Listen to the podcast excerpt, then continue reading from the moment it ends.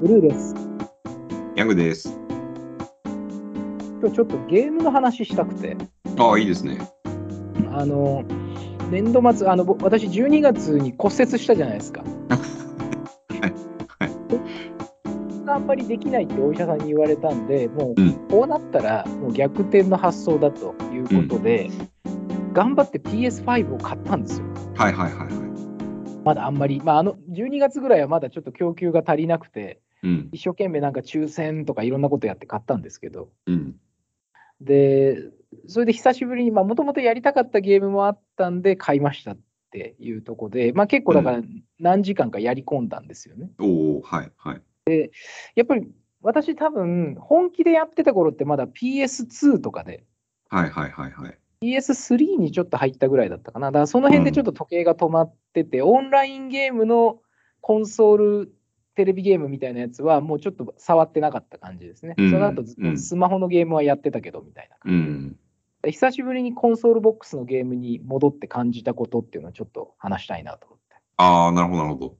ちなみにどんなゲームやられたんですか、今回は。えっとですね、タイトルで言うとまあ2つあるんですけど、はいえっと、やりたかったのはデス・ストランディングっていうゲームなんですね。おお、なるほで、ど。これあの、業界的にはお使いゲームって言われてて、お使いゲーム。はい。お使いゲーム。要は、はい頼まれた荷物を運ぶゲームなんですよ。うんうんうんで、いろん A 地点から B 地点に届けたり、まあ、その中にいろいろ謎解きの要素があったりするっていうゲームで、うん。うん。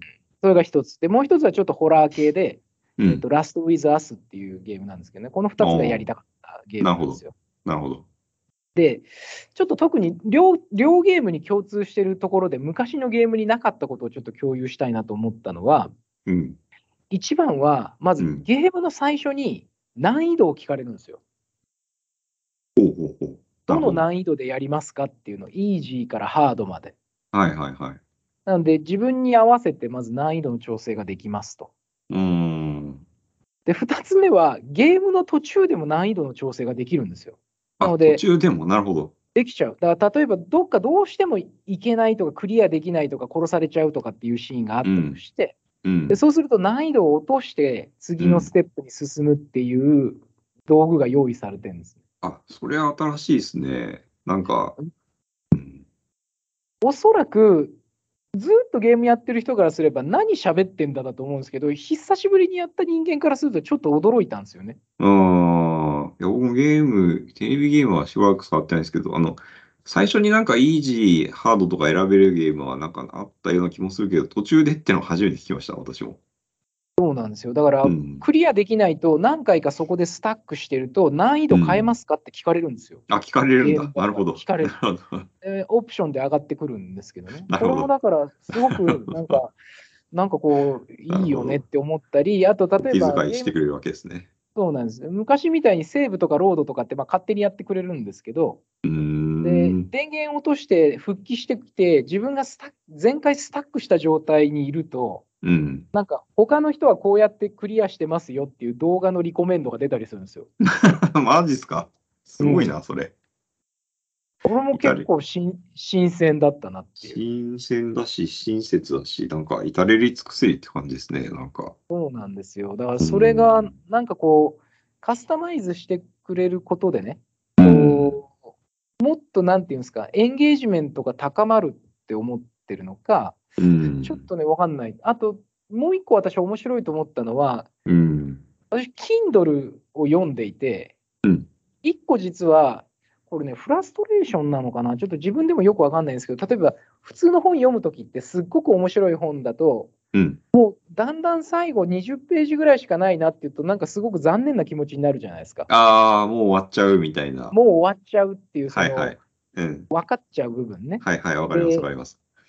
ででもあれは私、人生の中でもともとああいうもんだと思って本を読んでるから終わっちゃうと思ってたんですけど、なぜか Kindle で本読んで、今あなた96%の場所にいますってすごいイライラするんですよ、なぜか。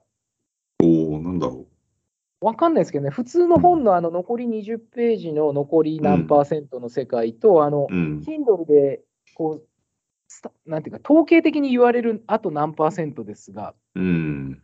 すごいその本のあの手触り感のあるあと何ページと、あの Kindle でいうあと何パーはちょっとなんか自分の心のイライラ感が違うんですよね。うーん、なるほど。うん、ただ、うん。どんなに好きなゲームなんだけど、そのゲームもやっぱりちゃんと AI が動いてるから、うんこのショー終わるまで大体あと何分っていうのが出るんですよ。出るんだ。なるほど。で、うん。ただゲームしてる最中は出ないんですよ。ただ、あの、はい一旦なんか戻ってくると、それがここに表示されてて、えなんかね、それは僕すごい嬉しいんですよね。あ、ー、あ、それは嬉しいんですね。まだあと2時間もかかんだとか、はいはい、はい。まだあと何分なんだみたいなやつが、やっぱりこう、あれはだから、この章を読み終わるまで何分の世界で、うん。全体の章を言ってないからなのか、うん。わかんないけど、なんかこの苦しみがあと何分しか続かないのかとかね、やっぱり難しいじゃないですか。本は、はいはいはいはいージターナーなんで、快楽の方のなんか時間が少なくなるんだけど、やっぱりゲームってないかなかクリアできないと、チャレンジの時間、ネガティブが戻るみたいなところがあって、うん。うんまあ、だからかなって思いながら分析したりやってたんですけどね。うーん。それゲームの提供側の意図としてはどの辺にあるんですかね、その残り時間を示すみたいなのって。私ね、やっぱりエンゲージメントなんだと思っていて、その、うん。このゲームをどうやったら最後までやりきってもらえるのかとか、ああ、なるほど。そう、あるいは、やりこうゲームにこうデボートする、自分がこう、ものすごくその世界に入っていくことを良しとすると、やっぱりうん。お客さんがずっとやり続けてもらうための仕掛けなのかなっていうふうに思ってましたね。うん。途中途中でやめて。嫌にならないみたいうん。なんかでもあれですね、昔の、昔のっていうと、僕らの時代だと本当にファミコンくらいまで戻ったりもできますけど、そのくらいのゲームと比べると、なんかできるだけ多くの人に同じように楽しんでもらいたいみたいな感じが、やっぱり増えてきてるんですかね。そのゲームバランス、難易度の調整にしろ、そのリアルタイムにここ、こうやったらうまくいけますよみたいな参考動画紹介してくれるにしろ、なんかあの昔のファミコンのゲームってすごい理不尽なのとかあったじゃないですか。な。ありましたよ。なんか、ねあの、なんだっけ、あの、たけしの挑戦状でしたっけ？なんかありましたね。ここんなのどうやってクリアすんだみたいな、なんか、あったじゃないですかした。スペランカーでちょっとした段差で落ちて死ぬとか、ね。そうそうそう。こんなの俺だって死なないよみたいな。本当に。あったああいうなんか限られた人しか、その、面白さを全て満喫できないみたいなうん世界観ってもうあんまりない、なくなってきてるってことなんですかね、ゲームの世界って。でもね、多分僕がやったゲームがそういうゲームだったっていうことなのかもしれないし、やっぱりゲあーーム自体の、まあ、今のね、その Web3 文脈とかでいう、そのゲームのテクノロジーが一般世界に降りてきてる世界とか考えると、もう要はうん。ゲーム自体が多様化してるっていうのもあると思うんですようん、ね。うん。ただ、今日話した話は、やっぱり、すべてのストーリー、雑誌とか本と一緒だと思うんですけど、基本は同じものをたくさんの人に売るから儲かるわけじゃないですか。うん、うん。だけど、それだけだとやっぱマーケットを絞ら絞っちゃうことになるので、うん。そのたくさん売って収益出すためには、やっぱりゲームの中でカスタマイゼーションしたかったっていうことなのかなって僕は勝手に理解したんですけどね。でも確かに、ゲームをビジネスとして捉えた時の KPI がなんか、単純なショットの売り上げから LTV に変わってきてるみたいなのあるのかもしれないですね。そんな気がします。うん、継続的にこうエンゲージししてもらうために、あ昔はもうカートリッジ買ってもらえばそれで終わりみたいな世界だったと思うんですけど、うんそうじゃなくなってきてるっていうのはあるのかもしれないですね。そうなんですよ。だからうん結構私の中では、思いのほか、こんなに仕事して、こんなに疲れて帰ってるのに、コンソールの電源入れる日って結構あるんですよ。なるほど。で、やっぱりそれな、なんでかなっていうと、やっぱり自分がこう、今日帰って物運ばなきゃって思ってるんですよね、なんかね。あーいや、これ、あの、聞いている方はご存知ない方もいらっしゃると思いますけど、ブルーは疲れてるときめっちゃ疲れてますからね。もうなんかさっきもですよ6浪目の浪2世みたいな顔して、この収録入ってきましたもんね。いや、そうなんですよ。だから、寝る時間を惜しんでまで何をしとんねんっていう話ですけどね、本当に。マジっすか。